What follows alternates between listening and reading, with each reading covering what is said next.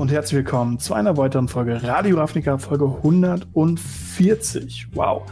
Und äh, wie immer an meiner Seite, Robin. Robin, wie geht's dir? Erzähl was. Wie ist es bei euch? Ja. Habt ihr auch Schnee? Es, äh, es geht tatsächlich. Also mir geht's erstmal gut. Wir haben keinen Schnee, äh, aber es ist trotzdem eisige Winde und es ist sehr unangenehm rauszugehen. Deswegen bleibe ich drin mit einem Kaffee und rede über mein Lieblingsspiel. Äh, wie geht's dir denn? Wo, du bist auch ganz woanders. Wir sind gar nicht mehr in unserem äh, Greenscreen Void, wo wir normalerweise sind. Wo genau, sind wir denn? Wir sind, äh, ich, bin, ich bin aktuell in, in Freising, in, in, der Nähe von München, im, im Urlaub für eine Dodge-Konferenz. Und wer es auf Instagram und Twitter schon gesehen hat, ähm, und auch auf Facebook, äh, bin ich überall so mit anderen Content-Creatern aktuell so ein bisschen in Kontakt und äh, mhm. äh, habe danach eine Dodge-Konferenz und ja, ein bisschen Urlaub haben. Deswegen sind wir unterwegs und dann dachten wir uns, passen wir uns an und zeigen mal wunderschön äh, nicht nur mein Hintergrund, sondern natürlich auch den Hintergrund von Robin. ja, den hat man ja aber hier, und da schon mal gesehen, aber stimmt, ähm, stimmt. auf jeden Fall äh, ist es, also von, von, meiner Seite aus ist der Greenscreen auch immer so ein bisschen beengend, weil hinter mir ist tatsächlich halt einfach meine Wand und wenn da noch der Greenscreen vorsteht, nimmt mir das weniger Platz weg und ich bin dann immer so ein bisschen bloß nicht zu viel bewegen, weil sonst komme ich hinten irgendwo gegen oder so. Gegen, also ja. es ist tatsächlich ein bisschen entspannter so. Aber hey. Ja, dann ähm, haben wir heute eine sehr entspannte Folge mit definitiv meiner Meinung nach sehr coolen News oder zumindest sehr interessanten Fakten. Mhm. Wir haben nämlich das wichtige Thema zuerst Return of the Pro Tour. Wir hatten die Ankündigung yes. letzte Woche. Viele Leute werden schon darüber berichtet haben, aber ihr habt unsere Meinung noch nicht gehört. Dementsprechend äh, wollen wir auch noch drüber reden. Dann haben wir natürlich Streets of New Capenna Spoiler und so ein bisschen über die Spoiler-Season so ein bisschen einen kleinen Talk. Dann die Commander Game Nights wird vorgesetzt. Also nicht, nicht die YouTube-Serie, sondern mhm. halt wirklich diese Game Nights im Local Game Store. Also noch mehr Liebe von den Local Game Store. Und dann haben wir einen kleinen Rückblick auf die Challenger Decks und ob sie doch keine so ganz so krasse Challenge sind, wie wir es am Anfang gedacht haben. Und ja, da bin ich gespannt, wenn wir noch Zeit haben, wie immer, ein, zwei, drei, vier Fragen aus dem Ask Us Anything Mal gucken. Genau, und da kommen wir auch schon zum Thema äh, ja, Interaktion mit uns. Das könnt ihr nämlich gerne tun, zum einen in den YouTube-Kommentaren, wenn ihr es hier auf YouTube äh, ja schaut, nicht dies, äh, den Abo vergessen. Ähm, sonst auch gerne, wenn ihr es als Podcatcher hört, äh, auf dem Podcatcher hört, gerne auch folgen, um keine weitere Folge Radio Ravnica zu verpassen. Ähm, mit uns in Kontakt treten könnt ihr über Twitter, Discord und Instagram, alles verlinkt in der Videobeschreibung bzw. in den Show Notes. Und im Discord findet ihr auch nämlich auch den Weg zum Ask Us Anything, wo ihr eure Fragen an uns persönlich schicken könnt und äh, wir gehen dann im Podcast live drauf ein. Zu guter Letzt haben wir natürlich noch finanzielle Unterstützung. Äh, da könnt ihr uns gerne, äh, ja, einen direkten äh, ja, Geldbetrag geben und bekommt dafür den Podcast etwas früher als alle anderen in voller Länge als Video ähm, zugestellt und werdet am Ende eines jeden Podcasts oder eines jeden Videos genannt in der Endcard. Äh, und ja, wir würden uns natürlich sehr freuen über jede Unterstützung, denn ähm, das hilft uns hier, die monatlichen Kosten zu tragen für Bereitstellung des Podcasts, Schnittsoftware, generell Grafiken und alles drum und dran, was wir halt noch äh, dazu so organisieren. Also äh, da vielen, vielen Dank, wenn ihr das schon macht. Äh, und wenn euch das interessiert, schaut vorbei bei patreon.com slash gamery. Aber ich würde sagen, wir steigen direkt auch mal ein in das erste Thema. Und zwar die Rückkehr der Pro Tour. Ähm, obwohl die Pro Tour ja nur ein Baustein ist von dieser ganz großen Ankündigung, ähm, haben wir jetzt quasi endlich das, was wir uns schon seit Jahren ein bisschen äh, gewünscht haben, zumindest ein Großteil. Und zwar weg von Arena, weg von Set Championships, wieder zurück zu Paper-Events. Wie, wie ist es so dein erster Eindruck, als du davon gehört hast? Wie, wie bist du, also fandst, also wie, wie waren deine ersten Emotionen quasi?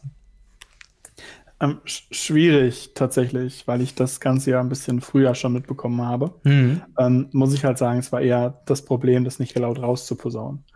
Ähm, tatsächlich äh, finde ich es find wirklich, wirklich cool. Ich freue mich drauf. Ähm, vor allem, weil es halt den Local Game Store als Basis für das komplette Gerüst aufstellt. Ja. Es gibt auch einen, einen Arena-Weg. Ich weiß nicht, ob wir auf den großartig eingehen werden. Ich vermute aktuell nicht. Es, es ist jetzt nicht der Fokus, aber ähm, der steht ja auch noch gar nicht so hundertprozentig fest, oder? Ne, es ist nur so, so ganz grob gesagt, wie, wie es ungefähr laufen wird. Ja. Ähm, aber das wird auch noch kommen. Aber dabei muss man jetzt sagen, wir sind jetzt beide nicht so die, die größten Arena-Boomer. Dementsprechend ja. sehen wir uns dann, glaube ich, eher bei einem Grand Prix in Paper. Ja. Genau, und äh, dann würden wir, also ich würde jetzt einfach mal quasi durchgehen, was so im, im Zentrum dieser Ankündigung steht. Und zwar ist das quasi so eine, ja, eine, eine, eine Pyramide. Im Video haben wir sie jetzt auch gewiss schon eingeblendet. Ähm, wie quasi der Weg läuft von einem regionalen äh, lokalen Szene dann zur World, World Championship. So ein bisschen in Anlehnung an die äh, ja, Magic Arena E-Sports Ankündigung, so The World Will Know. Du kannst quasi von deinem von deinem Schreibtisch aus sozusagen direkt World Champion werden. Hier ist es jetzt quasi von deinem Local Game Store kannst du zum World Champion werden. Und es ist gar nicht so kompliziert, wie es all die Jahre bisher sein äh, oder gewesen ist. Mhm. Ähm, und zwar haben wir ganz unten die erste Stufe, die Regional Championship Qualifiers, die führen dann zu den Regional Championships. Dann haben wir quasi die Pro Tour, das wichtigste Segment, was die meisten Leute sich zurückgewünscht haben, äh, wo man eben aus jeder Region die Besten zusammentut. Die werden wieder ein Turnier ausspielen und davon die Besten äh, rutschen quasi weiter in die World Championship dann jeweils auf. Ähm, das Ganze ist ja jedoch geplant jetzt für die Championship 2023. Das heißt, die World genau. Championship genau. 2022 von diesem Jahr, die wird noch quasi aus den äh, Qualifizierenden von MPL, Magic Arena, den, äh, den Set Championships und so weiter noch quasi äh, ausgelost, beziehungsweise die spielen da noch drum. Aber ab nächstem Jahr kann man sich dann quasi ähm, ja darauf freuen, dass dies ausschließlich in Paper passieren wird. World Championship, Pro Tour, Regional Championships, also der ganze Baum, den wir jetzt gerade haben, ist alles Paper-basiert. Wie du schon sagst, es gibt noch andere Wege, in die, äh, in die World Championship sich zu qualifizieren über eben Arena, aber das ist ein separater äh, Tree sozusagen. Also wir haben wieder die Rückkehr von Competitive ähm, Paper-Turnieren. Und yes. los geht's. Ich würde sagen, wir, wir gehen mal diese Blöcke so durch mit den Regional Championship Qualifiern. Wie sehen die denn so aus und, und was kann man sich denn darunter vorstellen? Die äh, Regional Qualifier sind im Endeffekt das, was früher für die alten Hasen, ich weiß, wir haben sehr, sehr viele neue Zuhörer und Zuhörerinnen und Zuschauer und Zuschauerinnen, aber wir haben auch sehr viele alte Hasen dabei.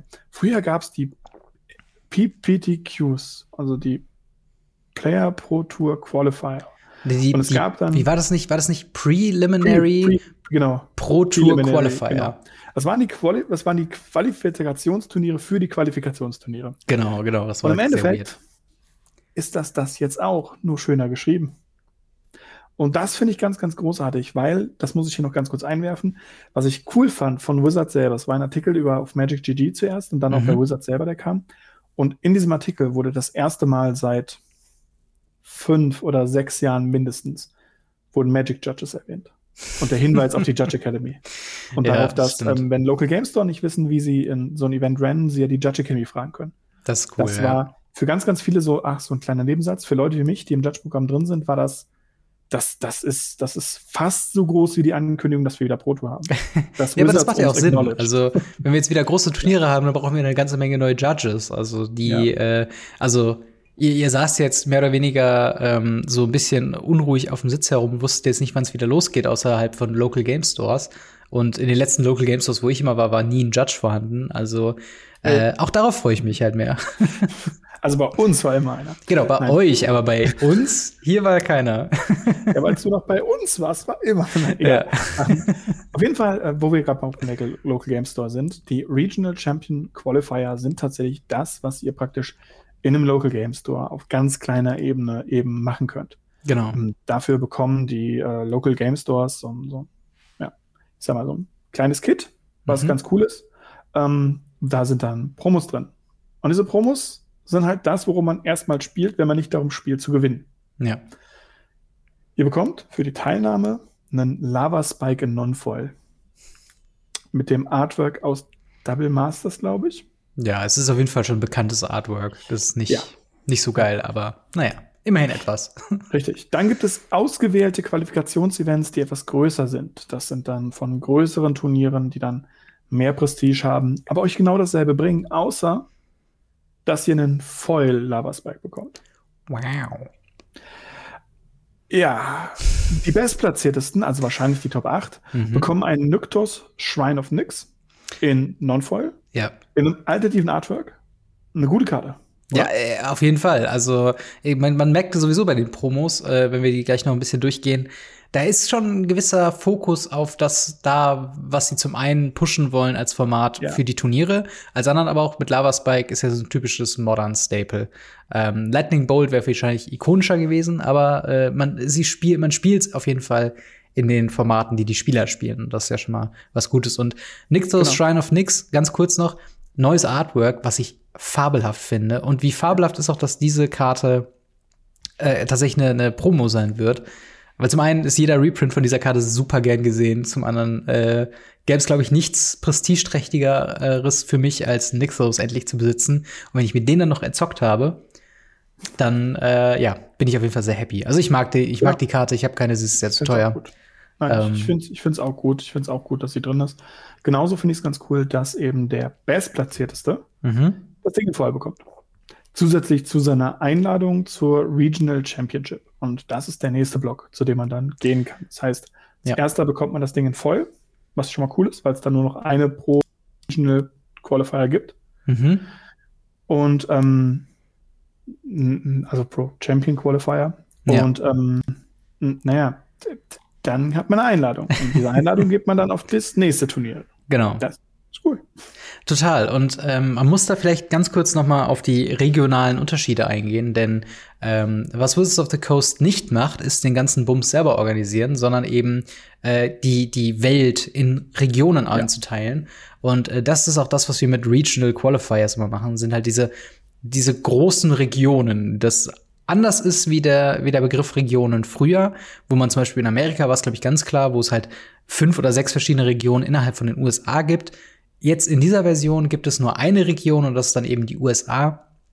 Und die wird komplett gemanagt von der Dreamhack, also von einer nicht Wizards of the Coast Organisation, die das da eben macht. Schon ähm, sehr bekannt ist tatsächlich. Die sehr bekannt ist, vor allen Dingen in diesem LAN E-Sports Bereich. Da habe ich genau. schon gehört, dass das ein sehr großes Thema da ist.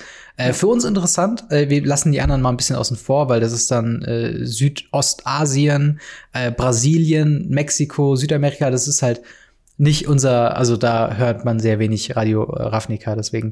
ähm, für uns am, am äh, relevantesten ist tatsächlich äh, Legacy, äh, beziehungsweise genauer gesagt legacyeuropeantour.com. Äh, das ist der Organisator. Nicht zu verwechseln mit deinem absoluten Lieblings-Eternal-Format ähm, wo ich mich jetzt schon, wo ich mich jetzt schon auf die ganzen Kommentare freue, die sagen, hä, aber Legacy-Turniere wurden doch jetzt angekündigt für Pro Tour?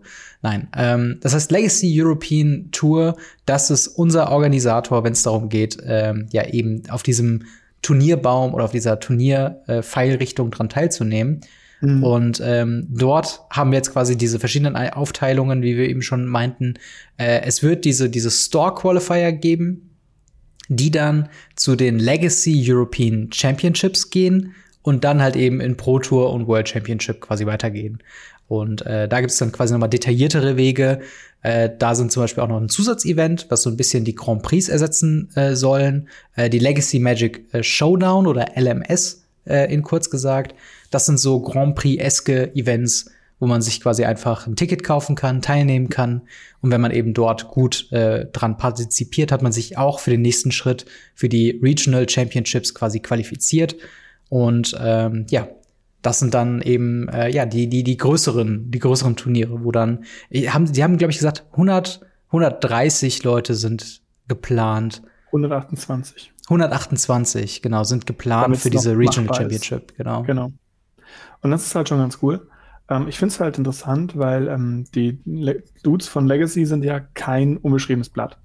Ähm, 2018 wurde die komplette Grand Prix-Szene von Channel Fireball übernommen mhm. und die machen das jetzt ja nicht mehr. Genau. Gar nicht mehr. Es gibt auch dieses Channel Fireball Event-Team, gibt es gar nicht mehr. Ja. Und jetzt haben sie wieder zurück zu den Wurzeln zu dem diesen Legacy-Dudes gemacht, was ich halt ganz cool finde.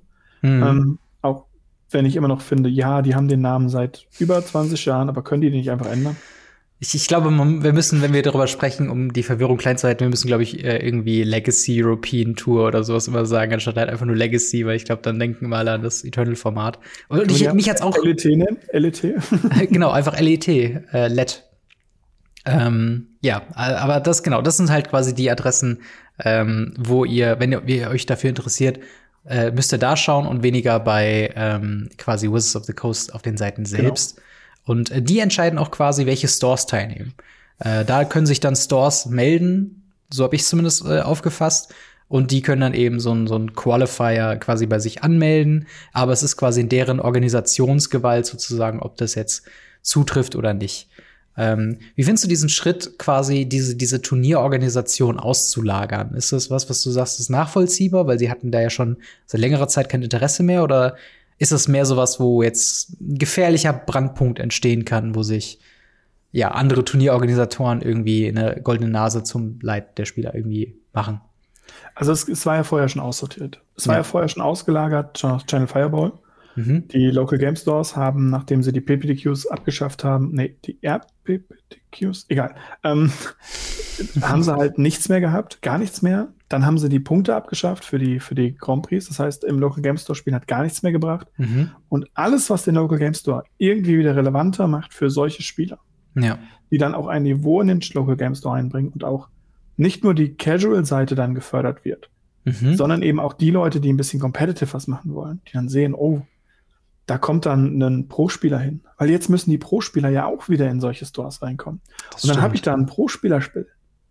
Und dann habe ich doch mal einen coolen Anreiz. Ich weiß, ich verliere sowieso gegen den, aber ich habe gegen, keine Ahnung, Pro-Spieler XY gespielt. Mhm. Und das ist halt cool. Und das ist eine coole Instanz, die sie gemacht haben. Ja. Drüber das wieder abzugeben und zwar nicht an Channel Fireball, ist okay. Channel Fireball hatte da keinen Bock mehr drauf. Ich bin halt gespannt, wie es dann Ganze noch abläuft, weil ja, dann wird es halt interessant, weil sobald es in die, in die Richtung der, der Regionals kommt, je nach Region ist das doch relativ groß, weil was bedeutet Europe jetzt genau? Ja. Ja, ähm, absolut, absolut. Sind die Briten jetzt bei uns dabei oder nicht? ich glaube, ich glaube, sie machen es Content, äh, Content, also von den Kontinenten quasi abhängig, mhm. weil ähm, tatsächlich Legacy organisiert ja Europa, den Mittleren Osten und Afrika. Genau. Und ich kann mir nicht vorstellen, dass das alles zu einer Region zählt. Also ich glaube, ich glaube mehr, es sind dann drei verschiedene Regionen, einfach nur quasi, wo dann eben verschiedene Leute hingeschickt werden. Aber kann auch sein, dass ich mich da täusche. Ähm, aber das wird auf jeden Fall eine, eine spannende Beobachtung sein. Yes die, also für alle Leute, die jetzt schon mitschreiben, was für wichtige Termine denn da sind. Momentan bereits bekannt sind ähm, drei LMS, also drei Magic Showdowns, die quasi die Qualifier-Events sind, und ein LEC, also die Championship. Und die sind momentan datiert auf den 15. Juli 2022 in Bologna, Italien, am 26. August 2022 in Kopenhagen äh, dann am 16. September in äh, Paris in Frankreich und die äh, äh, ja, LEC, also die Championship, die ist am 8, 18. November 2022 in Sofia, Bulgarien. Also wir haben hier schon, also sollten der Mittlere Osten und Afrika mit zu der Region dazugehören, ist das schon sehr eurozentrisch, will ich mal meinen. Ja, absolut, das absolut.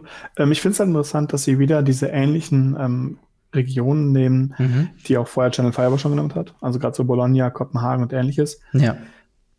Es macht mir ein bisschen traurig, dass sie wir wahrscheinlich auch ein, kein LMS in Deutschland haben werden. Also ja. die kleinen wahrscheinlich, die gehen wahrscheinlich, die kleinen Turniere, aber die großen halt nicht.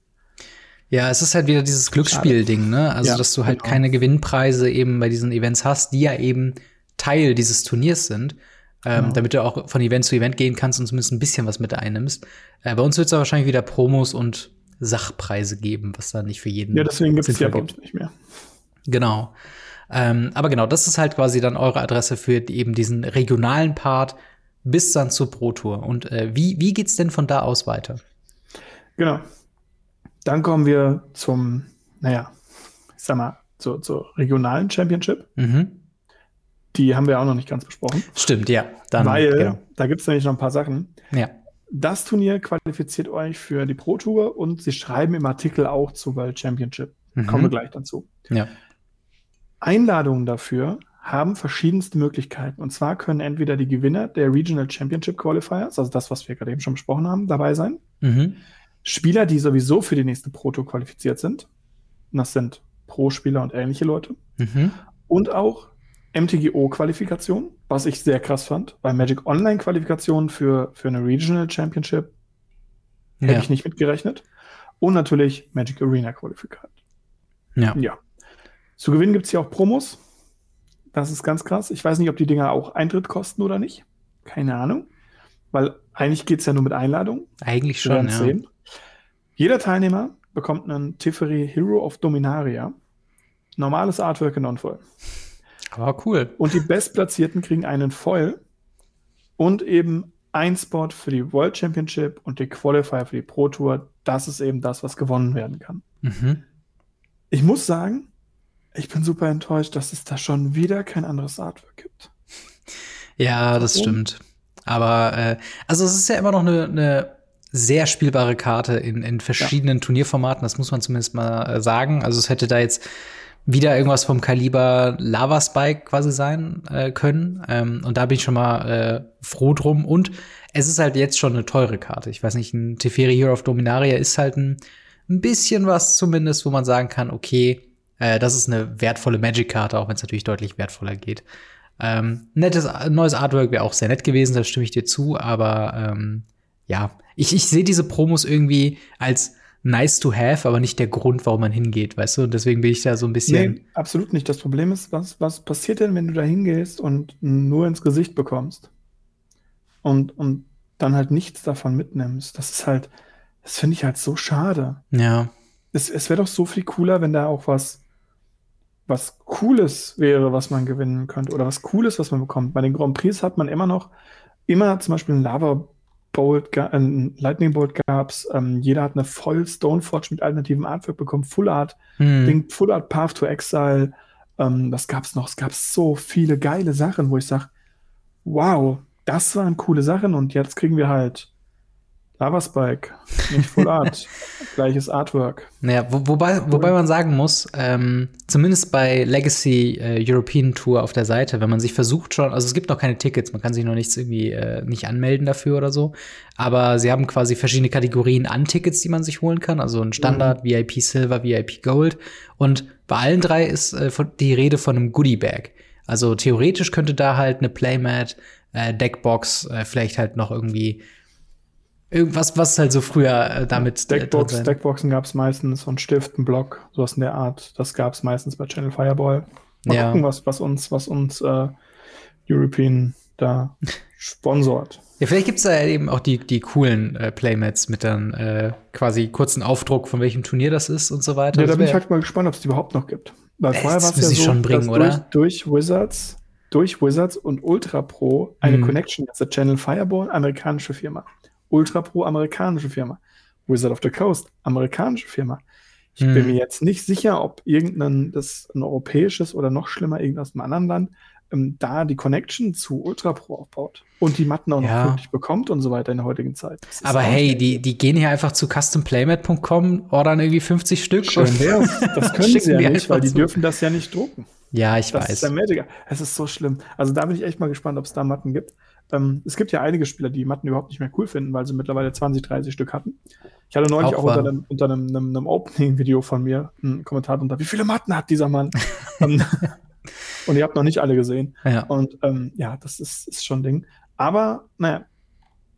Genau, ist, ich aber bin gespannt, was es sonst noch gibt. Wichtig ist ja, wichtig ist ja der nächste Schritt. Genau, und äh, da noch ganz kurz ein Punkt, ähm, weil es wurde auch quasi, also das Ding ist, diese Regional ähm, oder die LMS und LECs, von denen wir jetzt gerade gesprochen haben, die sind ja alle quasi in Europa. Und früher gab es ja bei der Pro Tour, wenn man sich dafür qualifiziert hat, zumindest ähm, einen Geldbetrag im Sinne von, dass man halt äh, die Anreise und die Unterkunft hat man bezahlt bekommen. Mhm. Das wird es jetzt nicht geben. Das heißt, selbst wenn ihr euch über ein LEC oder sowas qualifiziert haben solltet für die Pro Tour, muss man immer noch quasi äh, das im Hinterkopf behalten, dass man sich noch nach, in die USA einreisen muss, beziehungsweise wo auch mal die ähm, Pro-Tour quasi stattfindet, die dreimal im Jahr äh, stattfinden soll. Ähm, aber, das wurde auch gesagt, man soll als Antritt bei der Pro-Tour auf jeden Fall schon mal was bekommen.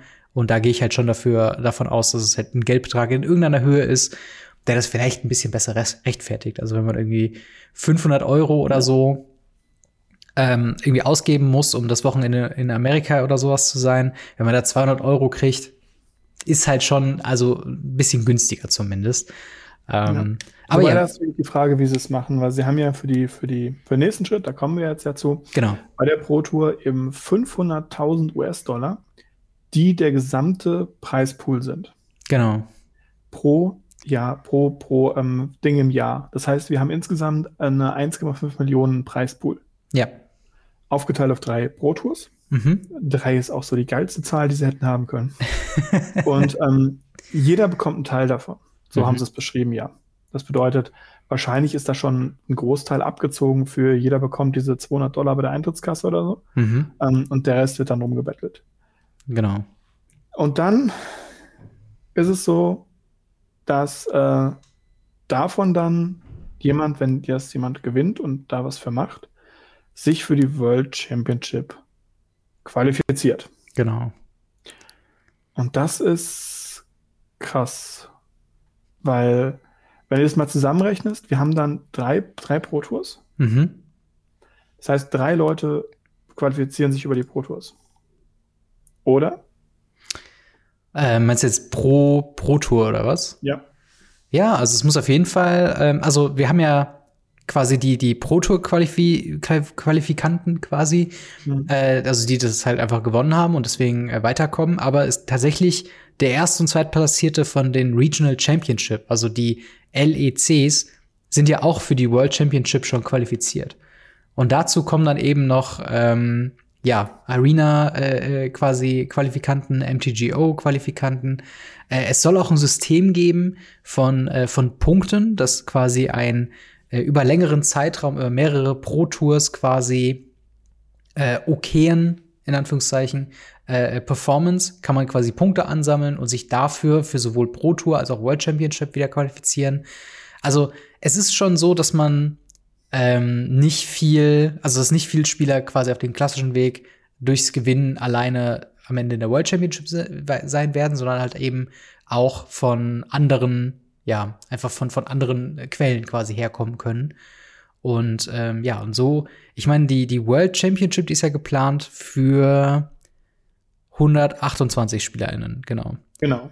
Die insgesamt dann halt an der World Championship dann dran teilnehmen. Das heißt, drei Leute qualifizieren sich dadurch, ähm, dass sie die Pro Tour gewinnen. Mhm. Und ein paar Leute wahrscheinlich über Arena, wahrscheinlich so 50, 60 Stück. Und dann die anderen 50, 60 halt über andere Events. Und ähm, das ist halt schon, schon cool, weil dann hat man eben so ein Feld mit 128 Leuten. Mhm. Und die spielen dann einmal im Jahr um ihren Anteil von einer Million Dollar nochmal obendrauf. Ja. Ja. Das ist auf 128 runtergerechnet, könnten die alle den Preis einfach splitten und hätten wirklich viel Geld dafür. Das stimmt, das stimmt. Und vor allen Dingen, ähm, was ja noch dazu, äh, dazu kommt, was jetzt nicht für uns super relevant sein wird, ähm, aber tatsächlich die Hall of Fame wird wieder Relevanz bekommen, denn mit der Rückkehr des, der Pro Tour Marketing ist auch quasi wieder dieser Benefit aktiviert von den Hall of Famern, ähm, die jetzt quasi wieder automatisch qualifiziert sind, bei der Pro Tour mit dran teilzunehmen. Ähm, Brian Kibler. Brian Kibler zum Beispiel, ja. Also einfach alle. Ich meine, die Hall of Fame besteht ja aus sehr, sehr vielen Leuten mittlerweile. Ich glaube, sind wir schon über 100 oder so? Ich weiß es ehrlich gesagt nicht, was, was wir haben. Okay. Ähm, Der wurde, war ja ich auch die letzten fünf Jahre nicht mehr, ich nicht sagen. mehr Ich habe aktualisiert. eben mal ausgerechnet, dass wenn alle sich darauf einigen, den Preispool zu teilen, kriegt jeder 7.800 Euro. Dollar. Das ist solide, ja. Das, das ist definitiv solide. Aber ähm, ja, das, das ist so ungefähr grob gesagt der, ähm, der, der, der Laufplan für wie man in Europa von Event, entweder vom Store Qualifier oder dann so einem äh, Legacy Magic Showdown quasi zur World Championship kommt. Ähm, wie, wie ist denn dein, dein Eindruck von diesem System? Glaubst du, es ist robust genug, um quasi läng längerfristig zu halten? Oder glaubst du, das ist ein, ein doch irgendwie fehlerhaftes Unterfangen?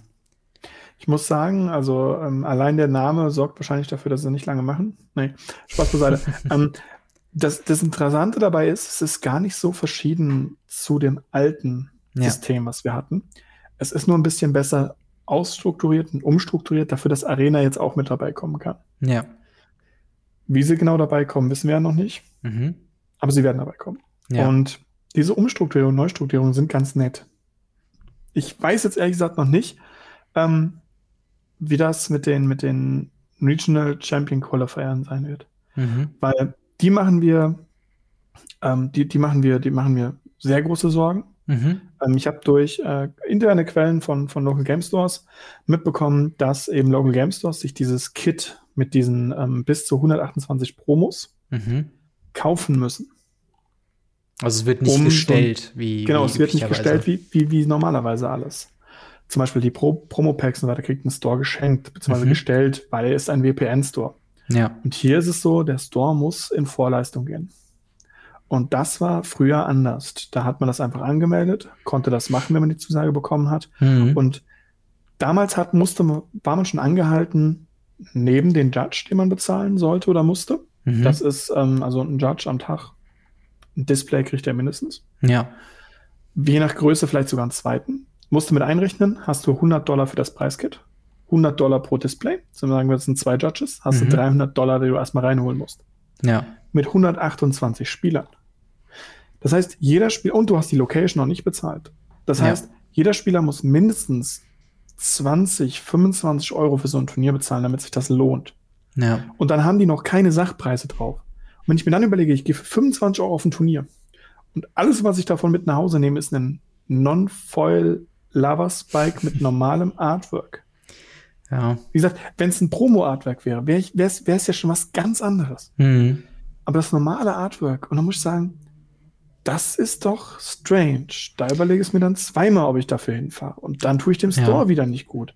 Und also das, da müssen sie noch ein bisschen dran arbeiten. Ansonsten finde ich es cool, dass wir einfach wieder von, von Local Game Store, von FM zu World Championship, dass wir das wieder machen können. Das finde ich cool.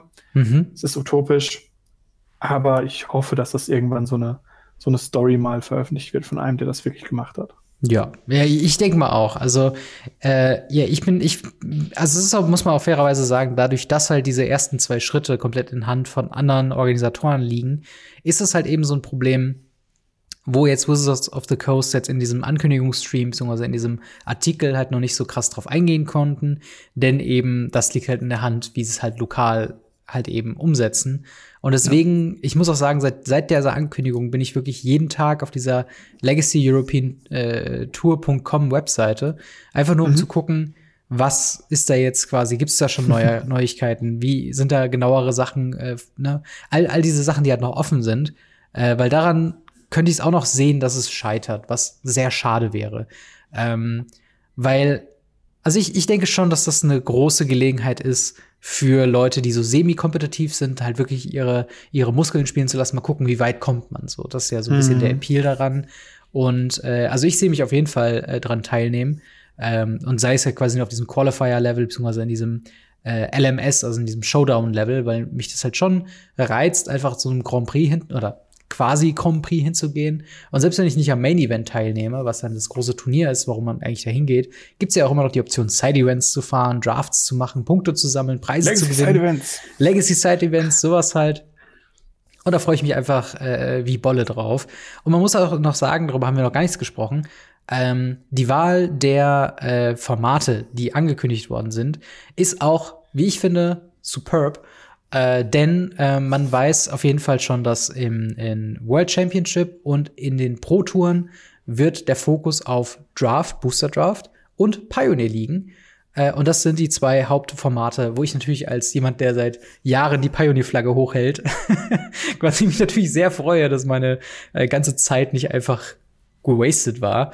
Hm. Ähm, aber natürlich auf diesem regionalen Level können Stores und Turnierorganisatoren selbst entscheiden, welche Turniere zur Qualifikation ähm, gewählt werden können. Es müssen nur Standard, ähm, Modern, Draft oder Pioneer sein. Also einer von diesen vier kann man quasi für jedes Turnier wählen und dann halt eben gucken, äh, also es muss halt in Absprache mit dem Turnierorganisator eben sein. Äh, wie, wie findest du denn die, ähm, die Formatauswahl? Ist das was, wo du denkst, Gut oder verpasste Chance? Ähm, ich glaube, dass es, dass es gut ist, dass sie halt äh, das so offen lassen. Ja. Ich meine, dass wir kein Legacy bekommen, war mir klar. Ähm, das machen sie einfach nicht, weil sie das Format nicht supporten wollen. Finde ich mhm. auch okay. Habe ich nie mit gerechnet.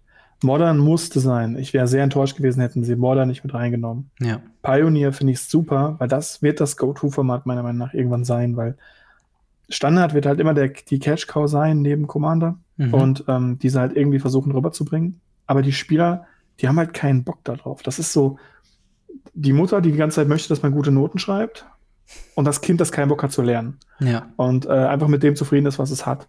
Und ähm, ja, so dieses Greibe ist es so ein bisschen, wo ich halt sage, hm, wenn man dann Pioneer zulässt und sagt, okay, Pioneer können wir was machen, dann bin ich halt mal gespannt, wie sie halt ähm, die, die Arena-Spieler mit einbinden wollen. Weil auf Arena gibt es ja keinen Pioneer. Ja, das stimmt. Aber das ist eine andere Sache.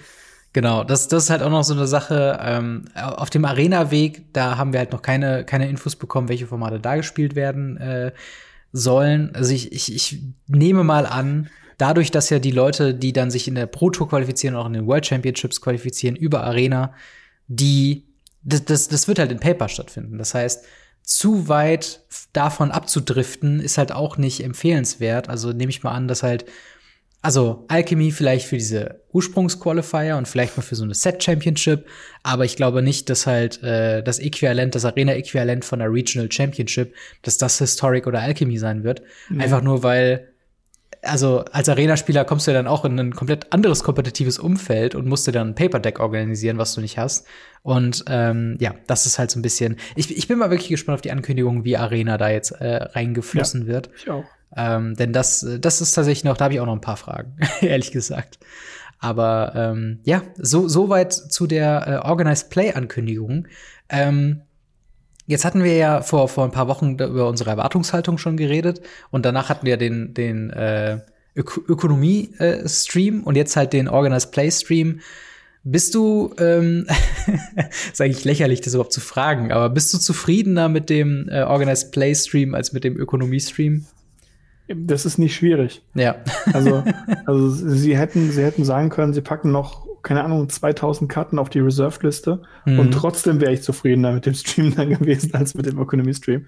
Weil mich anderthalb Stunden beleidigen zu lassen, wie doof ich doch bin, dass ich nicht verstehe, was da geht. Und hier ist übrigens ein 50-Euro-Paket. War kein ähm, guter Move, ne? Nee, es war absolut kein guter Move. Der, der sitzt auch noch tief. Der sitzt ja. richtig tief und mal gucken.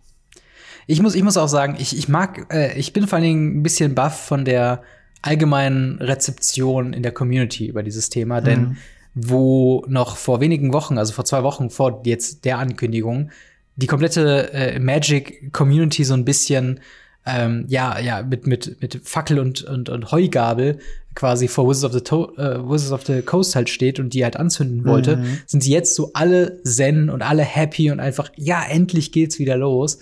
Ähm, klar, es gibt wieder so ein paar Sachen, wo man sagt, okay, das muss noch im Detail geklärt werden, beziehungsweise ist vielleicht ein bisschen suboptimal, äh, was wir ja auch eben angesprochen hatten. Aber äh, grundsätzlich ist der Tenor, dass das eine sehr, sehr gute Entwicklung ist. Ähm, es ist ein bisschen wieder so typisch Wizards of the Coast, weil erst ähm, schaffen wir sie was ab, was die Community als, als, als Baustein, als elementaren Baustein des Spiels gesehen hat. Dann jahrelang versucht, irgendwas aufzubauen, was nie funktioniert hat, auch schon vor Corona nicht. Und dann während Corona noch weniger. Und jetzt bringen sie es wieder und alle freuen sich. Also es ist ja. so ein bisschen, also hätte man sich von vornherein irgendwie sparen können, vermutlich. Aber ähm, hm. ja, das ist halt eben Wizards of the Coast, wie wir sie kennen äh, und lieben. Ähm, aber ja, wie äh, ist denn eure äh, ja, Erfahrung da oder, oder wie freut ihr euch auf die Pro Tour? Und äh, ja, wollt ihr daran teilnehmen? Wollt ihr zu den Events gehen, einfach nur um Side-Events ein bisschen mitzumachen? Lasst uns auf jeden Fall wissen in den Kommentaren äh, auf Discord. Schreibt uns da sehr gerne, würde uns sehr freuen. Und auf welches Grand Prix-Alternativ sollen wir zusammengehen, damit wir ja. als Community uns dort treffen können? Das wird auch cool. Das, das machen wir auf jeden Fall. Wenn, wenn wir irgendwo, wenn irgendwann dieses ganze Gerüst steht und wir wirklich sagen können, hey, Kopenhagen oder so, da gehen wir jetzt alle hin. Prag. Prag oder Prag sonst kann ich irgendwas. nur empfehlen. Wunderschön von Berlin runter, von mir rüber quer. Wunderschön, perfekt. Ja, es fährt, fährt, sofort eine Bahnlinie von, von Berlin nach Prag. Das ist perfekt, wirklich. Von München auch und von Köln auch. Ja, ja. Also ich nur von Stuttgart nicht, die müssen erst nach München fahren. Also ich bin auf jeden Fall down dafür. Also Community-Treffen in Prag confirmed, sobald Prag dann confirmed ist. Aber ich würde mal sagen, wir ziehen mal weiter zum äh, yes. nächsten Thema. Und zwar die äh, Streets of New Capenna hat neue Spoiler bekommen. Ähm, wir sind mal noch so ein bisschen in dieser Vor- Preview-Season, so ein bisschen äh, haben wir noch Lore-Kram, wir haben so ein bisschen Bonus-PR-Kram. Ähm, geht alles so ein bisschen gerade unter mit den anderen News, mit Organized Play-Ankündigungen, mit Arena hier und so weiter. Aber äh, auf jeden Fall haben wir wieder eine Handvoll Karten, die wir besprechen äh, sollen oder wollen. Ähm, wie ist denn so deine allgemeine Meinung zu Streets of New Capenna nochmal als Auffrischer für die Leute, die die letzte Folge nicht gesehen haben? Ich, ich, ich, ich, ich mag's, Streets of Capenna. Ich, ich muss halt sagen, dreifarbige Sachen sind immer geil. Mhm. Ähm, aber es ist, es ist, ich habe gelernt in den Kommentaren unter dem letzten Video stand drunter, dass auch hier ein Soundtrack oder ein Album produziert werden soll. Ja, das habe ich auch gelesen. Da bin ich gespannt, weil ich habe keine Informationen gefunden, gar nichts. Ich habe danach nochmal gegoogelt, ich habe es nicht gefunden leider. Mhm. Ähm, aber ich hoffe es zumindest, damit zumindest so ein bisschen der Hype ges gesetzt wird, weil wir sind jetzt, wenn die Folge rauskommt, zwei Wochen vor Release. Ja. Wir haben nächste Woche Ostern mit einer sehr coolen Folge Radio Aufnicker. Yes. Und danach haben wir Pre-Release. Und wir haben, was? Fünf Karten und jetzt, heute reden wir nochmal über fünf. Genau. Geil. Also, ich finde es tatsächlich geil, weil sonst ist es immer so, so, hier und da und hier überall und hier noch Flash, eine Karte mhm. Flash als die nächste. Von mir aus könnten die jetzt wirklich noch, nur noch so 20 Karten spoilern. Das war's. Das ja, finde ich ja. geil, beim Pre-Release reinzusetzen und sagen, hey, ich kenne so ein paar von den Bomben. Was haben mhm. wir denn an Kams und Ankams da drin? Was ist ja. das denn? Das würde mich hart freuen. Das, das definitiv. Also, ähm, ja, ich, ich, ich freue mich auch mega auf Streets of New Capenna. Yes. Ähm, einfach nur auch, weil, weil so ein paar Sachen halt jetzt schon klar sind, wie halt eben die Triome in Esper, Junt, Grixis äh, und Co. Also, das wird einfach ein Instant Hit sein, weil das sind so gefühlt die meistgespielten Farbkombinationen in den meisten, ja. äh, in den meisten äh, Formaten. Und allein, dass die kommen, wird Hammer. Ähm, aber auch tatsächlich ein paar der Legendaries, die wir bisher bekommen haben, yes. wirken überraschend kompetitiv, beziehungsweise überraschend gut. Und ich würde mal sagen, wir, wir springen direkt mal rein in, in eine. Ich würde einfach mal äh, Lord Xander, äh, The Collector, anfangen. Und zwar Lord Xander, The Collector ist ein äh, sieben, doch sieben Mana, 6-6 Legendary Creature Vampire Demon Noble mit vier generischen und ein blaues, ein schwarzes, ein rotes, also Grixis Farben. Mit dem Text When Lord Xander the Collector enters the battlefield, target opponent discards half the cards in their hand rounded down. Whenever Lord Xander attacks, defending player mills half their library rounded down. When Lord Xander dies, target opponent sacrifices half of the non-land permanents they control rounded down. Also immer irgendwas mit der Hälfte an Ressourcen verlieren, die dem Spieler gerade zur Verfügung stehen. Immer abgerundet natürlich. Das auf einen 7 Mana 6-6 Bieter. Ähm, wie ist deine, wie ist deine erste Intention von dem Lord Xander? Warum ist denn der so teuer? Na, das ist wirklich also, ein bisschen weird, ne? Er, er muss teuer es ist, eine, es ist eine, eine super krasse Mechanik, die du hast mit Half Deckwerk, Half Handwerk und so mhm. weiter und so fort. Aber sieben Mana, ich dachte, sie wollten Commander cool machen, also höherwertige Legendaries wollten sie doch noch stärker machen und ich finde, für sieben Mana ist der nicht stark genug. Dann spiele ich lieber einen Traximunda. Der ist viel stärker, ja. meiner Meinung nach. Weißt du, weißt du, was der, was der Missing Piece ist, den du noch nicht gesehen hast? Das ist ein Vampir, und wir hatten in einem alten Core-Set einen 3-Mana-Soren bekommen, der sagt, put target Vampire onto the battlefield. Oh ja, okay. natürlich. Das ändert alles. Ähm, wir, wir, können den ganzen natürlich auch mit, mit Demon oder mit Nobles spielen. Ich finde übrigens ja. cool, dass wir Noble mittlerweile als, als Kreaturentyp haben. Yes. Ähm, aber, aber Demon hat ja auch so ein, so ein Tribe, wo du Demons günstiger machen kannst. Stimmt, stimmt, ja. Also ich glaube, es gibt ich glaube, es gibt gute Wege, den rauszucheaten. Und ich gucke da tatsächlich ein bisschen äh, für Pioniert eben drauf, eben mit dem Sorin, als äh, weil wir haben schon gesehen, äh, Edgar Charmed Groom aus den Innistrad-Sets, der wird mittlerweile gespielt, äh, weil der halt auch einfach besser ist als Three-Drop oder als zusätzlicher Three-Drop zu einem Planeswalker. Ähm, und hier haben wir halt, halt eben halt so einen Sieben-Drop, der halt sofort was macht, wenn er halt ETBs ähm, und ich glaube, das Turn 3 zu droppen und der Gegner muss erstmal die Hälfte seiner Handkarten abwerfen das ist schon ordentlich. Also, äh, hm. und es ist halt darüber hinaus immer noch ein 6-6er. Also, äh, das ist so die Shell, wo ich ihn sofort gesehen habe, wo ich gedacht habe, okay, das ist ähm, eine sehr, sehr starke Mechanik. Aber wenn man ihn fair spielt und zum Beispiel in Commander oder so, würde ich dir auf jeden Fall zu, ähm, zustimmen, dass ohne Ramp, ohne irgendwelche Cheating, Into-Play-Sachen oder sowas, ähm, ist der ein bisschen langsam. Weil gerade dieses, dieser Attack-Trigger, ähm, der ist halt nett. Aber ähm, dafür muss er halt erstmal eine Runde liegen und ein 7 Mana 6-6er, wo jeder lesen kann, wie gefährlich der ist, wird in der Regel nicht mehr so lang liegen. Und das ist halt, äh, das wird auf jeden Fall spannend zu sehen, ähm, ja, wie der denn äh, so performt, ob der überhaupt so beliebt ist, wie man vielleicht es jetzt momentan denkt. Ähm, Ja, die, nächste, die, nächste Karte, die wir haben, die deutlich günstiger ist und vielleicht auch deswegen mehr interessant, ist äh, Raffine Scheming Seer, ein 3-Mana äh, für ein Legendary Creature Sphinx Demon mit 1-4. Äh, die Mana-Kosten sind natürlich äh, essbar, also ein weißes, ein blaues, ein äh, schwarzes. Äh, eben für ein 1-4er mit Flying und Ward 1. Das heißt, Spells, die diese Kreatur targeten, werden gecountert, es sei denn, der Controller äh, oder der Opponent pays 1. Und dann hat er noch den Effekt, whenever you attack, target attacking creature connives X, where X is the number of attacking creatures. Und connive wird hier nochmal im Reminder-Text erklärt.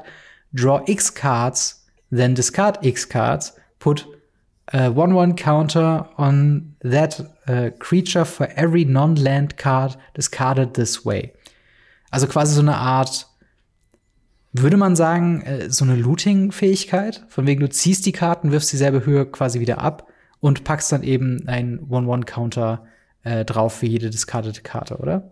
Ja, genau. Also Draw Card, Discard, same number of cards, das Looting-Effekte. Ähm, mhm. Und ähm, das ist gar nicht mal so bad. Voll. Ich verstehe nicht, warum es denn Esper ist, ehrlich gesagt. Esper Tokens ist jetzt keine Strategie, die ich so oft gesehen habe. Mhm. Mal gucken. Also ich, ich habe kurz überlegt, äh, im Standard, was ja sehr beliebt ist, ist momentan eben Mono White Weenies. Das ist, glaube ich, das, das stärkste Deck aktuell. Ähm, ohne jetzt da sehr tief drin zu sein oder so. Aber mhm. äh, wenn man es irgendwie schaffen würde, wir haben schon gesehen, Mono White Weenies hat schon mal weiß gesplashed für Counterspells und, und Interaktionssachen. Wenn man da irgendwie weiß und schwarz mit reinkriegen würde in so eine Shell, wäre das schon ein geiler äh, Follow-up nach äh, hier Luminarch Aspirant wenn man quasi sagt, okay, äh, One-Drop, Two-Drop äh, ist halt dann der Luminarch Aspirant, packt einen Counter auf den äh, One-Drop. Dann der Runde drei packt noch mal mehr Counter auf deine Kreatur und du äh, lootest quasi. Und wenn du dann noch so ein Reanimation-Gedöns drin hast mit dem äh, Esper-Charm, beziehungsweise ähm, Obscura-Charm ist es ja, ähm, das scheint schon so eine, so eine Richtung zu, geil, zu, zu sein, in die jetzt hier ähm, Obscura quasi geht. Mhm. Äh, sprich so low to the ground, vielleicht viele kleine Kreaturen, vielleicht wirklich so ein, so ein Tokens-Bild oder sowas. Also hier ist ja auch der, der Incentive auf jeden Fall auf äh, attackieren mit so vielen Kreaturen, wie es geht, weil eben dieser X äh, davon abhängig ist, wie viele äh, äh Kreaturen angreifen. Mhm. Also wäre ja auch mal was Neues für Esper, oder? Eben halt nicht die, ja, die knallharte Control-Geschichte zu fahren. Das stimmt. Ich bin mal gespannt, ob sie das so weiterfahren, weil ähm, Naya ist ja relativ, relativ gleich geblieben. Ja. Nur halt, dass sie dieses Mal, also Naya war früher ja mit fünf oder mehr. Mhm. Kleine, große, fette Kreaturen. Jetzt gehen sie auch in die Masse. Das heißt, wenn ich das richtig sehe, gehen sie ja wirklich hin und geben ganz vielen neuen Farbkombinationen andere Identitäten, wie sie es ja, ja auch in Strixhaven schon gemacht haben. Das finde ich gar nicht mal so schlecht. Das, das stimmt. Und damit können wir quasi direkt schon zu der Naya Legendary gehen. Und zwar ist das äh, Jetmir Nexus of Rebels. Eine 4-Mana, 5-4 Legendary Creature Cat Demon, wobei die Mana-Kosten ein generisches, ein rotes, ein äh, grünes und ein weißes ist. Und ähm, der hat den Text Creatures you control get plus one plus zero and have vigilance as long as you control three or more creatures. Creatures you control get also uh, one plus one plus zero and have trample as long as you control six or more creatures. Creatures you control also get plus one plus zero and have double strike as long as you control nine or more creatures. Das ist auf jeden Fall eine sehr interessante Herangehensweise, dass du quasi, yes. je mehr Kreaturen du hast, desto mehr Möglichkeiten hast du, deine, dein Team noch aufzupowern. Ähm, ja, wie, wie findest du diesen Legendary? Ist das was, was dich interessiert? Das ist eine Katze. das ist ein Hamster, meiner Meinung nach. Stimmt, das, das hat ein bisschen was Hamstermäßiges. Wie ein Hamster, das Ding. Aber soll eine Katze sein. Okay. Ähm, hm. Ich finde gerade cool, Sie ist für 4 Mana 5-4, was ich immer schon für ein Legendary sehr, sehr gut finde, gerade mhm. für dreifarbige. Ähm, Creatures you control für 1-1 bis 0 und Wachsamkeit, wenn man drei Kreaturen hat, das ist easy. Mhm. 6 mit Trampel ist schon, schon krasser, dann kriegen die halt plus 2 plus 0 und Trampel. Ja. Und halt plus 3 plus 0 und Doppelschlag, wenn man 9 oder mehr hat. Wenn man da wirklich so eine, so eine Naya oder eine, eine Ding-Token-Strategie Rini-Strategie fährt, ist das richtig, richtig cool, glaube ich. Mhm. Und als Finisher den in der Command zu haben, man hat ganz viele Sachen, man beschwört den, man greift an, hat gewonnen. Ja. Das erinnert mich an Kraterhof Behemoth in äh, sehr klein. das stimmt. Und vor allen Dingen, sie kriegen ja dann, wenn du mehr als eine Kreatur hast, kriegt ja jede einzelne Kreatur plus drei plus null Vigilance, Trampel, Double Strike. Und ich glaube, Trampel genau. und Double Strike, uh, da willst du Ja, nicht auf der anderen Seite sitzen. Ja, Das tut Und plus 3 ordentlich plus weh. 0, das, das tut richtig weh. Absolut, absolut. Und da sieht man auch so ein bisschen, ich glaube tatsächlich, Naya wird mehr so die, die Token-Strategie sein, Ja. beziehungsweise Caparetti, muss man ja sagen, weil das Caparetti-Charm hat ja auch schon äh, als, als dritte Modi Create 2, 1, 1 Green and White Citizen Creature Tokens. Also ich würde mal schätzen, dass man da so ein bisschen versucht halt viele äh, Token Maker, äh, Instant Speed, sowas wie äh, Raise the Alarm oder sowas äh, wieder mit reinzubringen, um halt eben äh, ja ganz viele kleine Kreaturen schnell hinzukriegen. Vielleicht sogar was so wie ist es Decree of Justice, woran ich gerade denke, mit dem der X-Spell, der so und so viel Tokens macht? Ja. Ja. Der äh, 1-1 Soldier macht oder ähm, 4-4er Engel. Genau, genau. Und das ist natürlich Ja. in Commander perfekt auf diesen Ja. äh, eingepasst. Und Und auch in den Farben. Und auch in den Farben. Und auch was in den Farben ist und auch vielleicht sogar in mehreren Formaten möglich ist, wäre Cat Tribal. Äh, du hast eben schon ein bisschen drüber lustig gemacht, dass es eigentlich kein Cat ist, aber es ist, auf der Karte steht Cat und das können wir uns natürlich zu Nutzen machen, denn äh, auch Cats machten gerne Tokens im Sinne von Genau. Regal Caracal. Rin, Rin and Seri. Oder wie sie heißen die beiden? Genau, genau, Die ja. Cat Dogs, aber Ja. nur auf Cat gespielt. Und mit dem, mit dem Companion, der dann grün-weiß ist, der, wenn du nur Katzen im Deck hast. Ja, Und den mit einem einfachen Deck als Finisher. ja. Super strong. Ganz viele Tokens. Man hat noch einen Duel zum Pumpen und droppt den zum Pumpen. Hammer. Ja. Geiles Deck. Hier sehe ich jetzt schon. Fände ich Hammer. Wäre wär ich auch voll für. Ähm, es sieht auf jeden Fall spaßig genug aus, um es mal auszuprobieren. Auf jeden Fall. Ähm, jetzt haben wir noch zwei äh, weitere Charms bekommen. Jawohl. Ähm, und zwar einmal das äh, sogenannte Junt äh, Charm, beziehungsweise wie es wirklich heißt, das Rife Tears Charm. Äh, wie immer äh, quasi ist eine Instant mit drei Optionen, äh, dreifarbig von der Mana-Kosten her, also schwarz, rot, äh, grün. Und dieses Charm macht äh, Choose one, target opponent sacrifices a creature or planeswalker they control with the highest mana value äh, among creatures or planeswalkers they control. And Planeswalker. Das ist wichtig. Genau, and Planeswalker they control. Dann äh, exile the top three cards of your library until your next end step. Äh, you may play those cards. Und dann der letzte Modus, exile target players graveyard. Was ist deine, was ist deine Meinung zu Rive Tears Charm? Was ist das für ein grün, komischer grüner Effekt? Du gehst wieder von oben durch, du hast den schwarzen Effekt mit dem Ja. Sacrifice. Das, derselbe Effekt hat drei Mana gekostet in, ähm, in, in Ikoria. Mhm. Dann haben wir den, den, den roten Part. Der ist ganz klassisch. Die obersten Karten exilieren, sie spielen. Das ist dieses, dieses Blast-Drawing. Dieses impulsive Card Draw, Impulsiv, genau. genau, Impuls Card Draw, was halt äh, Rot aktuell einfach hat. Ja. Und dann haben wir grün exiliert alle Friedhöfe. Was ist das denn? Es ist ein bisschen weird, da habe ich mich auch drüber gewundert, ja. Also zerstörende Verzauberung noch oben drauf. Okay, irgendwas. aber, aber das, das ist strange. Ja. Aber, was hältst du von dem Charm? Glaubst du, das ist spielbar? Glaubst du, das äh, könnte man nicht? No chance in hell. Okay. Also, ich glaube, das Coolste, was ich damit sehe, ist, du spielst ähm, den, den Bloodbraid Elf Mhm. und Cascadest rein. Ja. Ich glaube, das ist das Coolste, was ich sehe. Ansonsten wüsste ich nicht, warum du dafür drei Mana ausgeben möchtest, weil Junt ist jetzt nicht so die Farbe, die flexibel sein möchte, sondern Mhm. Junt möchte ein paar Sachen machen und die so effizient wie es geht, damit der Gegner Verlust hat. Ja.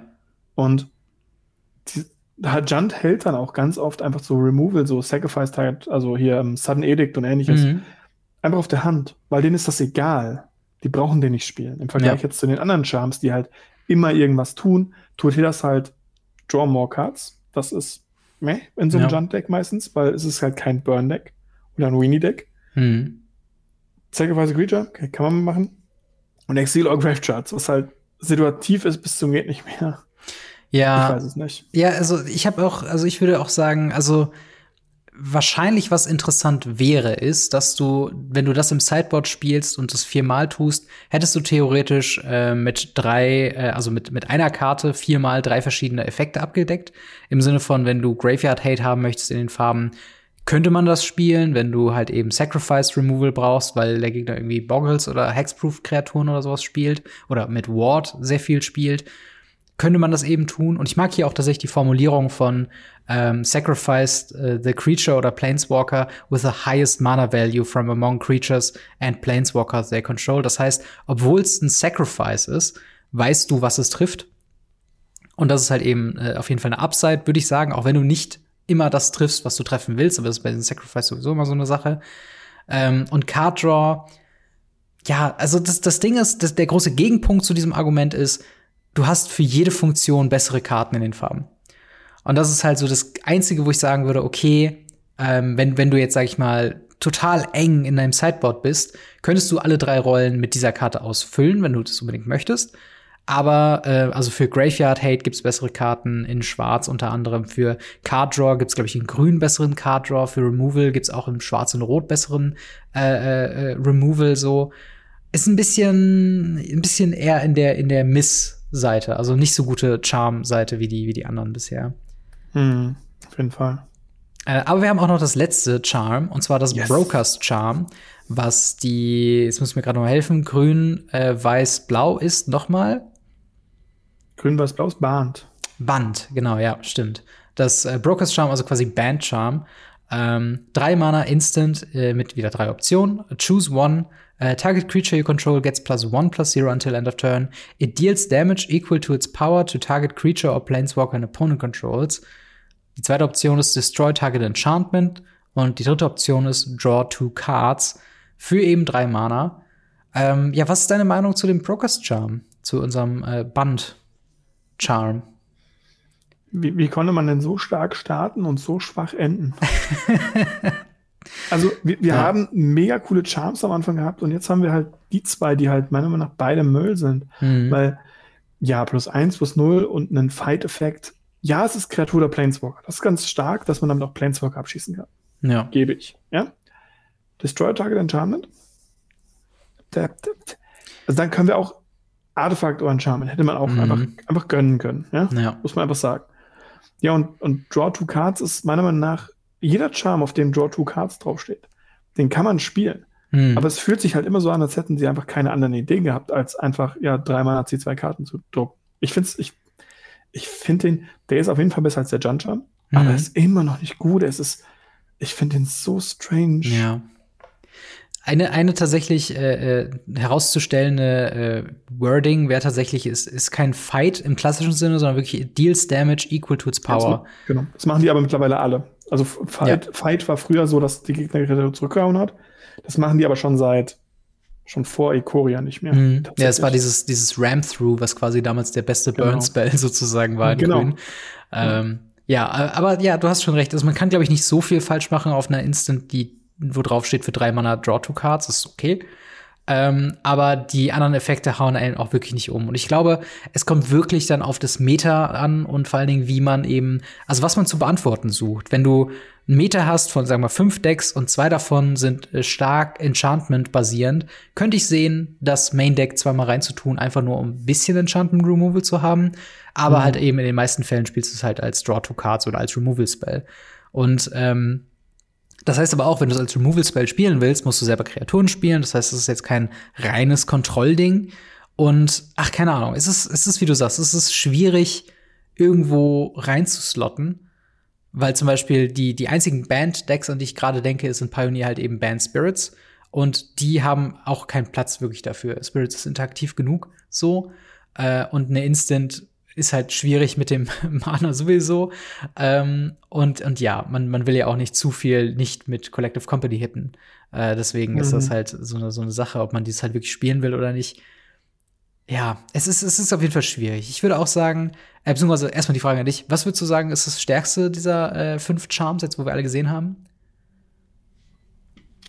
Boah, ich, ich, will, ich, ich, will ja nicht sagen, dass das, das Obscura einfach das Beste ist, aber das Obscura ist halt einfach das Beste, gefolgt von dem, von dem Grixis-Charm. Ja. Ja, ich würde, ich würde auch auf jeden Fall zustimmen. Das Obscura-Charm ist in meinem, also was, was ich so rausgelesen äh, habe, so auch mit das Stärkste, weil da halt wirklich am vielseitigsten man da einfach viel machen kann. Ich weiß nicht, ob es auch daran liegt, dass es der einzige Charm ist, wo, glaube ich, Counter-Target-Spell drauf mit äh, steht, auch wenn es nur Instant oder Sorcery-Spell und das ist halt eigentlich immer stark.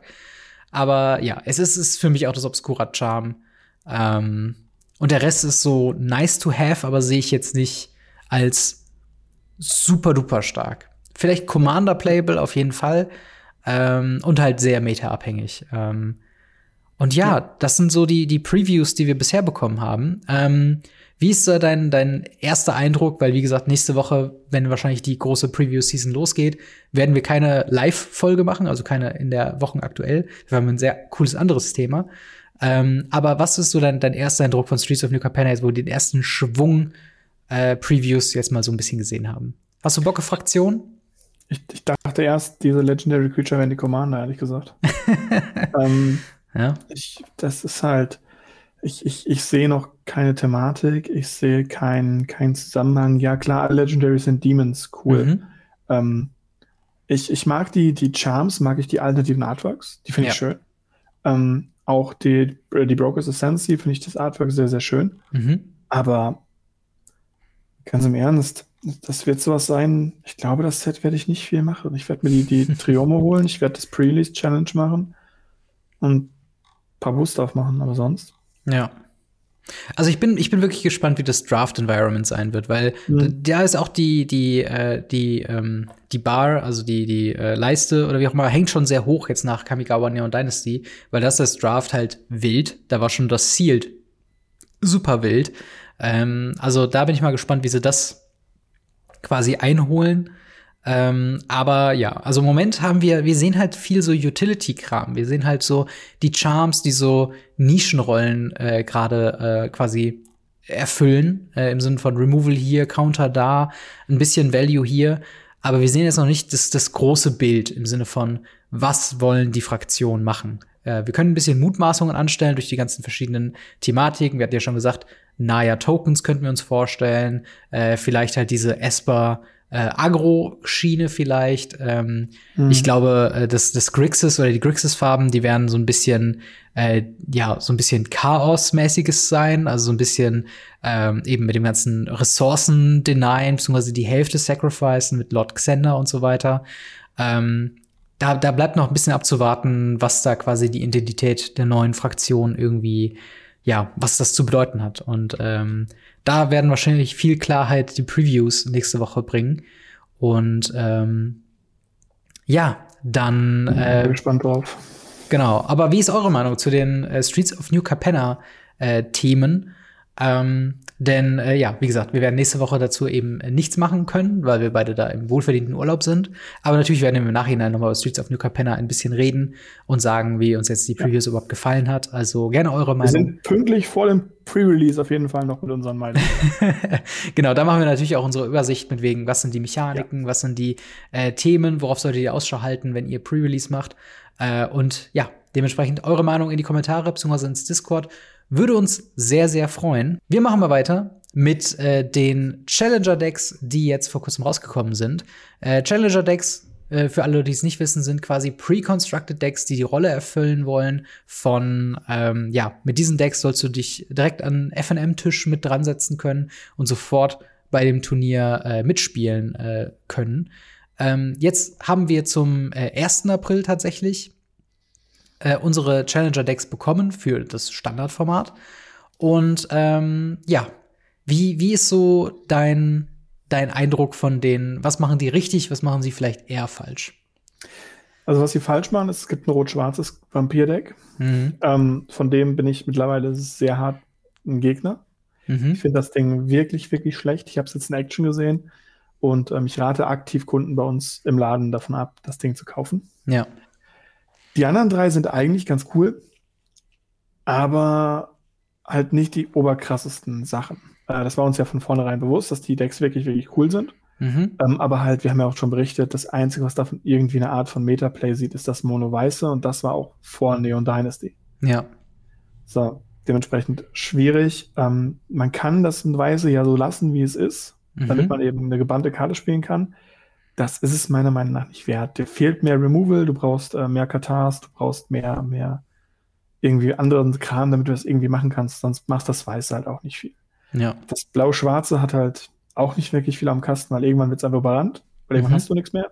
Und das Rot-Grüne rennt nicht schnell genug. Ja. Es sind coole Decks, die sind auch wirklich stark, um kurz mal so ein bisschen mitzuhalten. Mhm. Aber sie, sie, sie müssen sich halt, wenn es bei denen gut läuft, dann halten sie mit. Genau. Und ähm, wir haben ja schon häufiger über die Challenger Decks gesprochen. Und ähm, sie kam ja auch zu einer, zu einer komischen Zeit raus, kurz ja oder sie wurden angekündigt kurz vor ähm, Kamigawa Neon Dynasty, wo eben viele Karten drin sind, die halt jetzt eben im aktuellen Standard Meta Play sehen, mit dem mhm. man vielleicht nicht so ganz gere gerechnet hat. Also die ganze ähm, Naya Runes Thematik mit den Enchantments, die man eben da spielt, das hat man eben nicht gedacht, äh, dass das so stark ist. Man hatte den richtigen Riecher bei Mono White, die nach wie vor immer ein sehr starkes Deck ist, aber wie du schon sagst, Gruul, Demir, Raktos, gerade Raktos war, glaube ich, mehr so ein Thema von Wunschdenken. Da wollte man ja. einfach, dass, dass Vampire funktionieren. Ähm, und äh, das ist halt einfach kein kompetitives Standarddeck. Mein Argument, und das habe ich auch schon vorher in den vorigen Videos gesagt, ich bin immer noch großer Fan von diesen Challenger-Decks.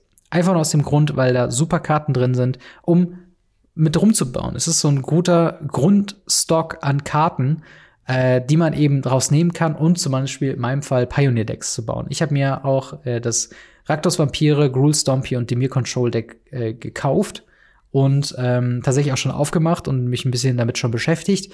Ich habe viel die Kritik gelesen, dass es halt eben die Rolle von einem Standard Challenger Deck, das heißt, du nimmst das Ding und spielst mit, ist nicht so ganz gegeben. Aber das Problem hatten viele Challenger Decks davor auch, oder? Genau. Ja, genau. Also es war davor auch so, dass viele Decks einfach nicht genau mithalten konnten, sondern diese Prämisse war ganz am Anfang mal da. Ja. Und dann hat's halt, ich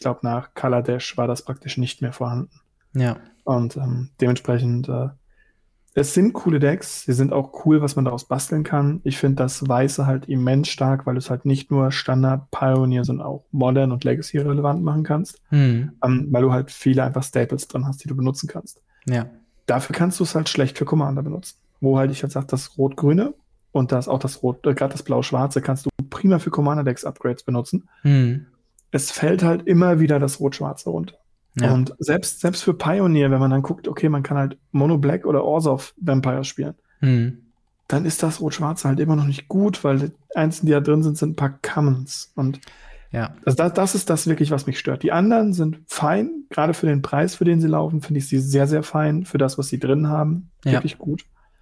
Aber das Rot-Schwarze, das, das ist so ein ja, Dorn das, in meinem Auge. Das, das Rot-Schwarz hat so ein paar Probleme, weil ähm, was, wo die, wo die anderen scheinen, zum Beispiel ein Gruul Stompy ist halt in der Mana Base. Du hast äh, vier von den Slowlands, ich glaube Rockfall Vale oder so heißen die. Mhm. Ähm, hast du volle Playsets drin. Dasselbe mit Shipwreck Marsh von dem Dimir Deck.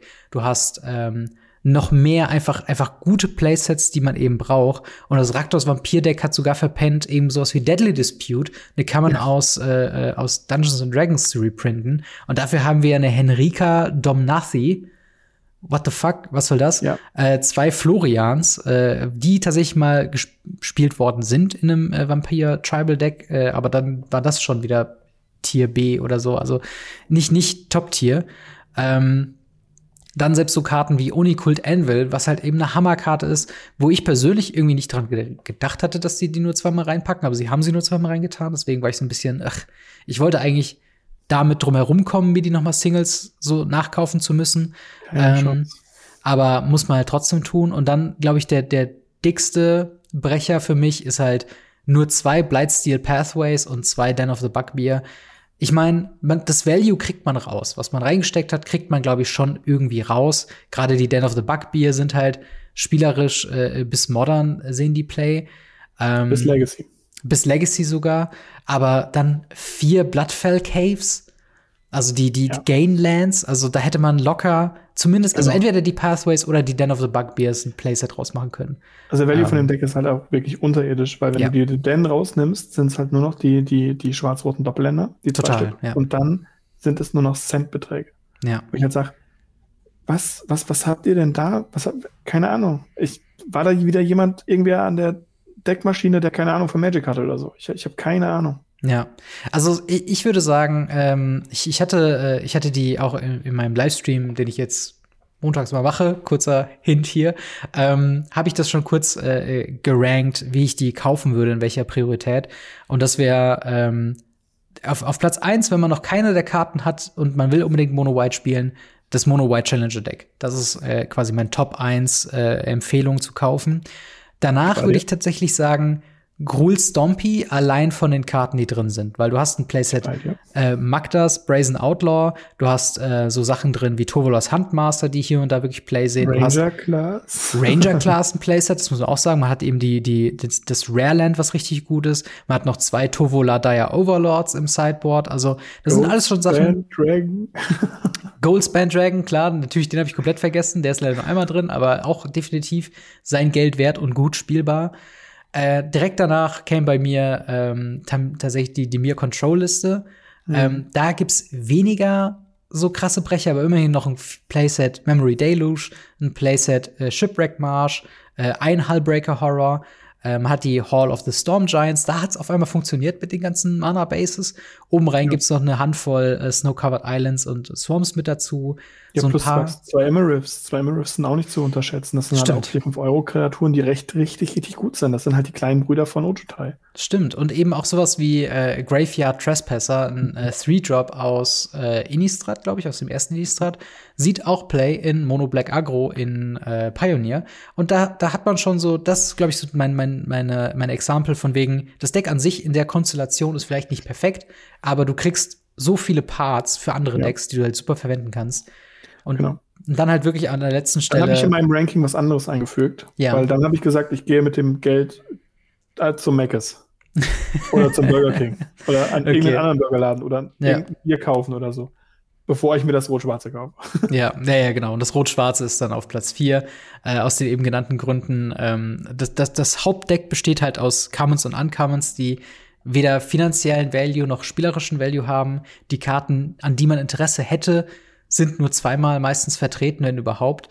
Und ähm, ja, es, es gibt so ein paar Sachen, die ich ganz nett fand jetzt beim Auspacken. Zum einen sind äh, alle Basic Lands, beziehungsweise, also die Basic Lands, die keine Snow-Covered Lands sind, sind halt in Mhm. diesem Full-Art Schwarz-Weiß-Stil, was ich dachte, Ja. nett. Also für Leute, die jetzt gerade anfangen und halt die Full-Arts mögen, äh, eine gute Art, äh, einfach an so zehn schwarze äh, Forests irgendwie zu kommen. Ja. Ähm, und man hat hier und da mal so ein äh, Showcase-Border mit reingepackt. Also ich glaube, in dem Goal-Deck ist der im Sideboard der Kappa Tech Wrecker, warum auch immer, ähm, zweimal ja vor, vorhanden und einmal ist er in dem Showcase-Frame von Kamigawa Neon Dynasty und einmal im regulären Frame. Ähnlich wie der Blood Tithe, ähm, zwei Mana Vampir. Ich weiß gerade nicht, wie er genau heißt. Äh, aber den gibt's dann auch einmal von den vieren, die man hat, eben in diesem Showcase-Frame.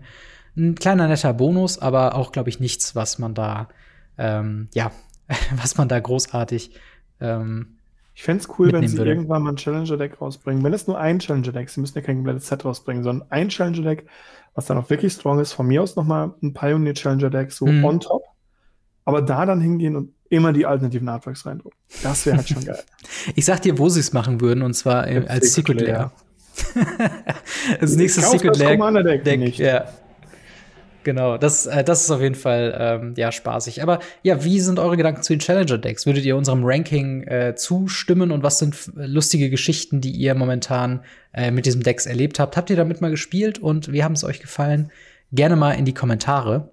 Yes. Und äh, damit würde ich sagen, gehen wir mal über zum Ask Us Anything. Eure Fragen, unsere Antworten live im Podcast beantwortet.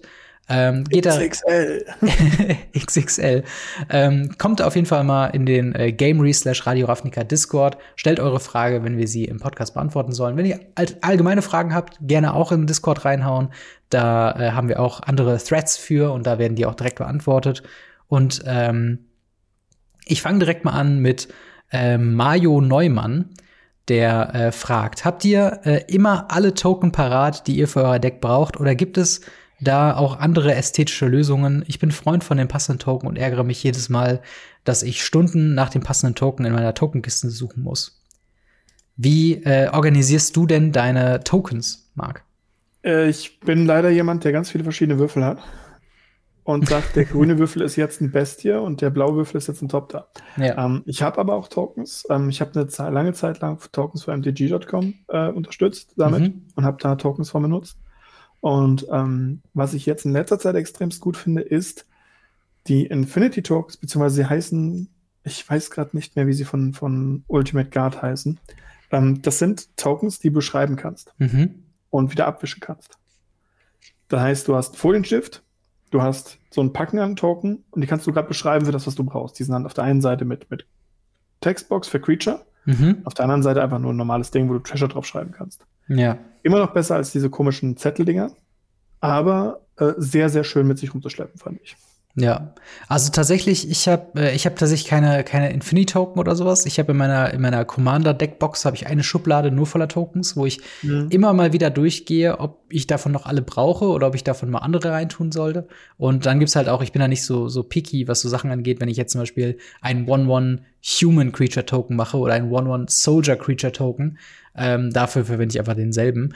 Und außerdem bin ich großer Freund von diesen, äh, ich halte sie mal in der Kamera diesen ähm, ja, Platzhalterkarten für MDFCs, ähm, die ich eben, davon habe ich eigentlich immer mindestens zehn Stück dabei. Äh, und wenn ich halt einen Token brauche, der super, also der einfach super speziell ist, irgendwie ein 4-1 Drachen-Illusionstoken mit Haste, dann schreibe ich das Ding hier einfach drauf und habe dann quasi meinen passenden Token da. Ähm, aber ich glaube, also ich versuche schon in den Decks, wo ich weiß, dass ich Tokens brauche, versuche ich schon so mir vorher welche rauszusuchen. Ich habe so eine ich habe eine sehr große Tokensammlung, äh, nicht bewusst oder so oder auch nicht bestellt, aber halt äh, noch mal gesondert davon meine Foil-Tokens und die sind sehr schnell durchgeguckt. Also wenn ich da weiß, okay, ich brauche einen Clue-Token, ich brauche einen Soldier-Token, gucke ich da erstmal rein und, und pack sie mir in die Deckbox. Und ähm, ja, das, das Suchen können wir dir, glaube ich, nicht abnehmen, aber vielleicht ein paar Alternativen aufzeichnen mit den Infinity-Token bzw. wiederbeschreibbaren Token von Ultimate Guard und anderen Anbietern.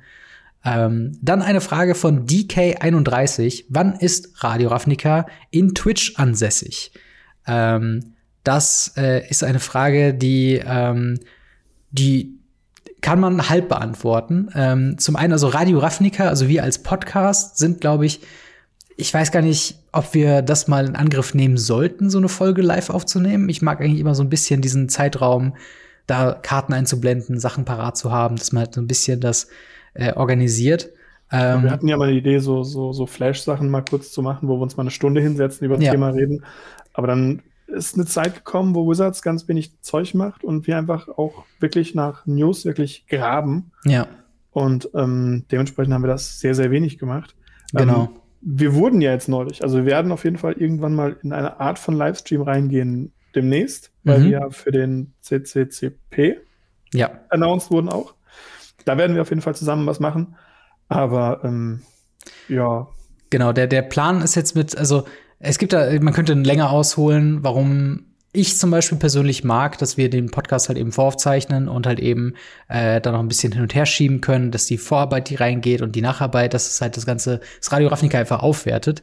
Mhm. Aber ihr sollt nicht ganz streamlos sein. Ich habe jetzt gerade angefangen, ähm, mir den Montag von 18 Uhr oder circa 18 Uhr bis circa 21 Uhr äh, 30 äh, habe ich so einen Zeitrahmen für mich freigeschaufelt, wo ich auf, Tweet, auf Twitch unter äh, twitch.tv slash game restreamed äh, zusammengeschrieben äh, immer Variety-Streams mache, immer um das Thema Magic the Gathering. Äh, letzte Woche oder zum Zeitpunkt dieser Aufnahme in der Woche habe ich eben die Challenger-Decks geöffnet. Davor habe ich ein bisschen Pauper gespielt mit Geist von Tasty MTG.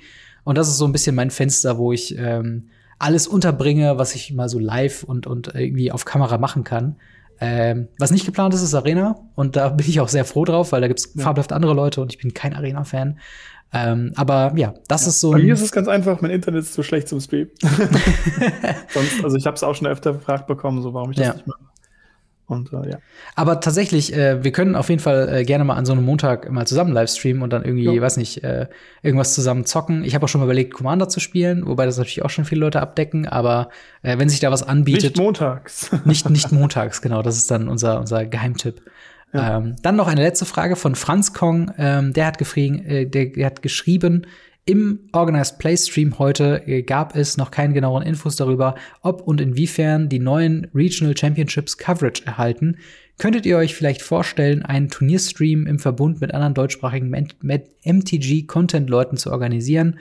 Solaris hat seine Caster-Fähigkeiten ja schon unter Beweis gestellt und euch könnte ich mir gut als Host-Moderatoren vorstellen. Klingt vielleicht etwas größtenwahnsinnig, äh, wäre doch aber eine coole Vorstellung.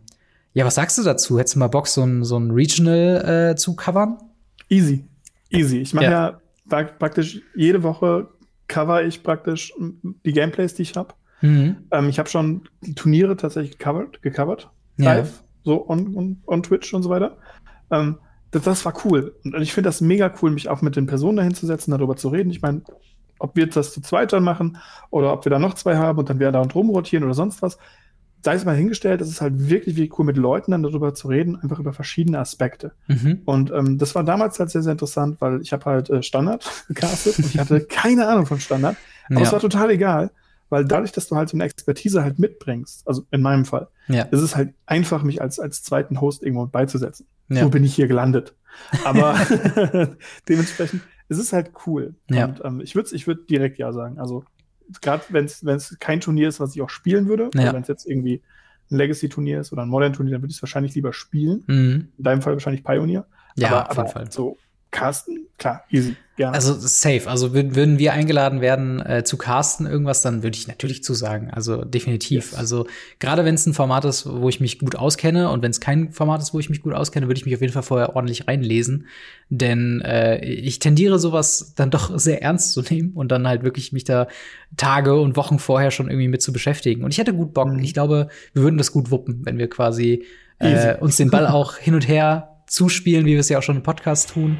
Äh, also man könnte, man könnte meinen, reden können wir. Äh, also äh, ja, gerne. Also hier, äh, Shoutout an, an Legacy European Tour. Ladet uns gerne mal ein für eure äh, deutschsprach deutschsprachigen Coverage-Streams, wenn ihr da welche plant. Ähm, aber das bringt uns auch schon ans Ende von äh, Radio Ravnica Folge 140. Äh, Nochmal der kurze Verweis zu nächster Woche. Da haben wir die Folge schon aufgenommen.